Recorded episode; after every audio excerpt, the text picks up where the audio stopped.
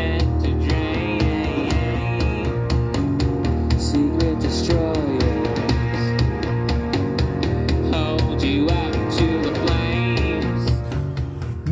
Boa noite, seja bem-vindo ao call de fechamento da Central do Investidor, o braço educacional do grupo Esperato Investimentos, uma empresa com 11 anos de história e mais de 10 mil clientes.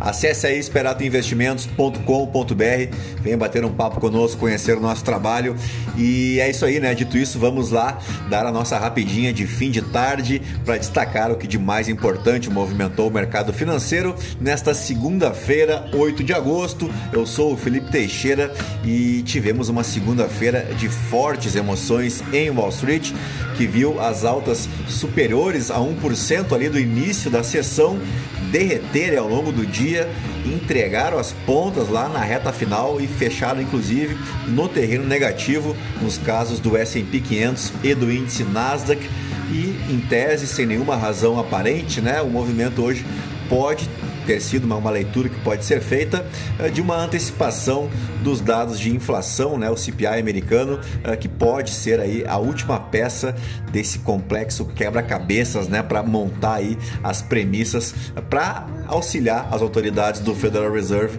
em sua próxima reunião para discutir o tamanho do ajuste nos juros na reunião do mês que vem, né, de setembro.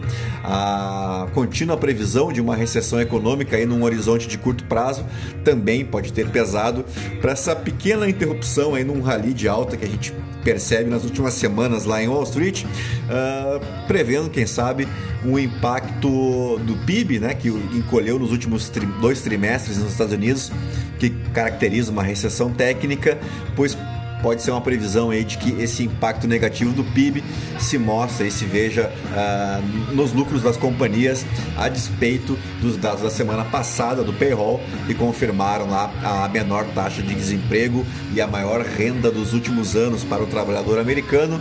Né? Lembrando que essa, esse relatório do payroll acabou estimulando, por exemplo, o JP Morgan a projetar aumentos mais expressivos nos juros americanos ainda neste ano de 2022 e tivemos ainda a análise do Citigroup que considera um aumento de um ponto percentual em setembro perfeitamente possível. Bueno, por aqui não temos nada que ver com isso, né? Ou se temos, ainda não avisaram os russos, porque a dinâmica do dia parece ter sido a busca por algumas pechinchas na bolsa brasileira, né? os ativos teoricamente ainda descontados ou os mais sensíveis aos juros ou ainda as duas coisas, né? O Ibovespa acabou fazendo bonito e de ponta a ponta, como diria Galvão Bueno, passamos de viagem pelos 107 mil pontos, emplacamos uma alta de 1,81% com um volume financeiro acima das médias recentes. Só vamos bater o dólar aqui que fechou o dólar à vista, que fechou em baixa de 1,04% nos R$ 5,11 depois de trabalhar ali na banda dos 5 e 10 e dos 5 e 14. Em Wall Street, o Dow Jones foi o único dos grandes índices a fechar em alta, uma pequena alta de 0,09%, enquanto o S&P 500 caiu 0,12% e o índice Nasdaq recuou 0,10%. E aqui no Brasil, fechamos então com a já referida alta de 1,81% aos 108.402 pontos, após oscilar na mínima de 106.472 a 108.489 pontos na máxima. O volume financeiro do dia foi de 29,8 bilhões de reais, acima das médias recentes. E antes de fecharmos, vou ler um recado aqui do que chegou pelo meu Instagram lá no Felipe ST. O ouvinte Caio Junqueira sugeriu a leitura das principais manchetes dos portais de notícia do Brasil e do mundo também no nosso call de fechamento. Afinal de contas, né, para quem ah, não escuta o Morning Call e escuta só o call de fechamento, faz sentido para ter um panorama aí do, daquilo que está sendo falado nos principais portais de notícia. E acho que o Caio Junqueira tem razão, então a partir de hoje vamos fazer a leitura aí dos principais portais de notícia no Brasil e no mundo. E como de costume, começamos pelo Estadão. Exército planejava trocar coronel antes de afastamento pelo TSE. Eventual transgressão será apurada. Isso aqui é o pedido de afastamento que o TSE fez às Forças Armadas para tirar da, da, comissão que está lá averiguando a, o código-fonte das urnas eletrônicas para que um determinado coronel fosse afastado em face de suas postagens nas redes sociais, postagens contra o sistema eleitoral, né, contra as urnas eletrônicas, que levaram então esse coronel à exclusão uh, dessa comissão de transparência eleitoral. Vamos adiante. Vocês têm que ver as minhas ações, não assinar cartinha, diz Bolsonaro a banqueiros. Imagino que vai ser difícil é, esse diálogo com os banqueiros. Febraban diz a Bolsonaro que bancos não gostam de juros altos e querem diálogo. O Bolsonaro nos leva ao abismo, o Lula nos deixa parados, diz Horácio Laffer Piva. Policial acusado de matar Leandro Jô já tinha sido condenado por agressão.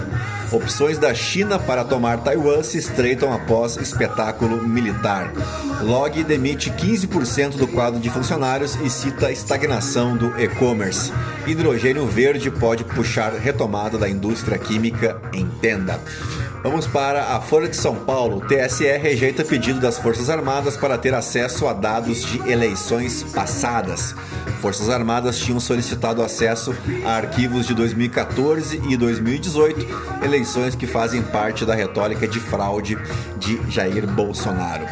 Uh, Datafolha: Mulheres evangélicas impedem que Bolsonaro vá melhor nas igrejas. Michele Bolsonaro e os crentes creem em suas crenças, é coluna do Hélio Schwartzman. Bancos dizem a Bolsonaro que não gostam de juro alto e defendem diálogo respeitoso. Bolsonaro pede a bancos que reduzam juro no empréstimo consignado. Uh, hacker aqui, pivô da Vaza Jato, Walter Delgatti, estuda direito e vota no PT. Que beleza! Freixo marca comício com Lula na Baixada Fluminense após crítica de Castro. Lindora muda tom da PGR e intensifica a estratégia para blindar Bolsonaro. Vamos de valor econômico. Ataques às urnas terá resposta firme da Justiça Eleitoral, diz presidente do TSE. Declaração do ministro Edson Fachin ocorreu em encontro com um grupo de 10 advogados apoiadores do presidente Bolsonaro. Regular marco legal de startups está entre prioridades, diz novo presidente da CVM. CVM prepara parecer sobre cripto. Fraude não se regula, se pune. Muito estudo para pouco emprego, é um destaque aqui do valor econômico. FAB encerra tentativa de negociação amigável com Embraer. Passos da Natura diz: ruptura institucional penaliza ambiente de negócios. Penalizaria ambiente de negócios, melhor dizendo. Uh, vamos para o Globo. Coluna do Lauro Jardim. Eduardo Bolsonaro discutiu mísseis com empresa em Abu Dhabi. Coluna da Malu Gaspar. Impasse entre Bolsonaro e Moraes ameaça travar justiça eleitoral. Coluna da Miriam Leitão. Qual energia renovável Wilson Ferreira Júnior quer para Petrobras? Já a coluna do Anselmo Góes, Justiça eleva indenização da construtora a Chico Buarque.